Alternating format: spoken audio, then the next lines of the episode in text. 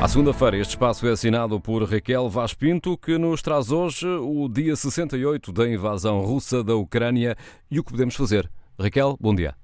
Bom dia, César. Bom dia, caros ouvintes. Hoje, dia 2 de maio, estamos no dia 68 da invasão russa da Ucrânia. Estamos no dia 68 e, no entanto, poucos pensariam no início desta guerra que os ucranianos iriam conseguir resistir até o dia de hoje. Tem sido dias, semanas, meses de sacrifício, de resistência, de coragem e de liderança pelo exemplo, desde logo a começar pelo topo, ou seja, pelo presidente Zelensky e pelos restantes membros da elite política ucraniana.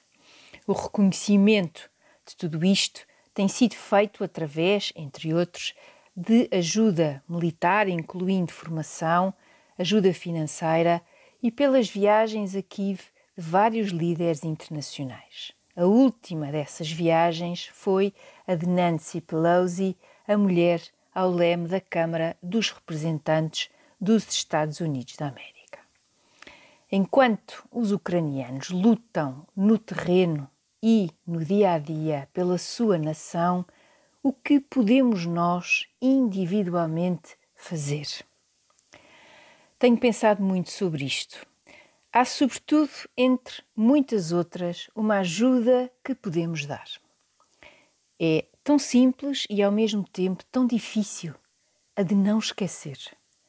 A nossa grande ajuda é mesmo a de não esquecer. Parece redutor, parece pouco, mas não é.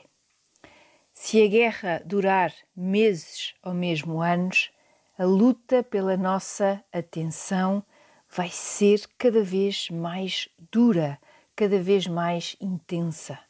E, por isso mesmo, é tão importante não sussurrar.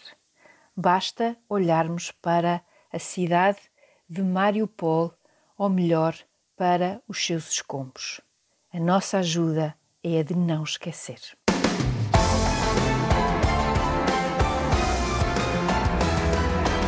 As reflexões de Raquel Vaz Pinto a assinar esta manhã a opinião. O texto fica disponível em tsf.pt. Amanhã este espaço é assinado por Daniel Oliveira.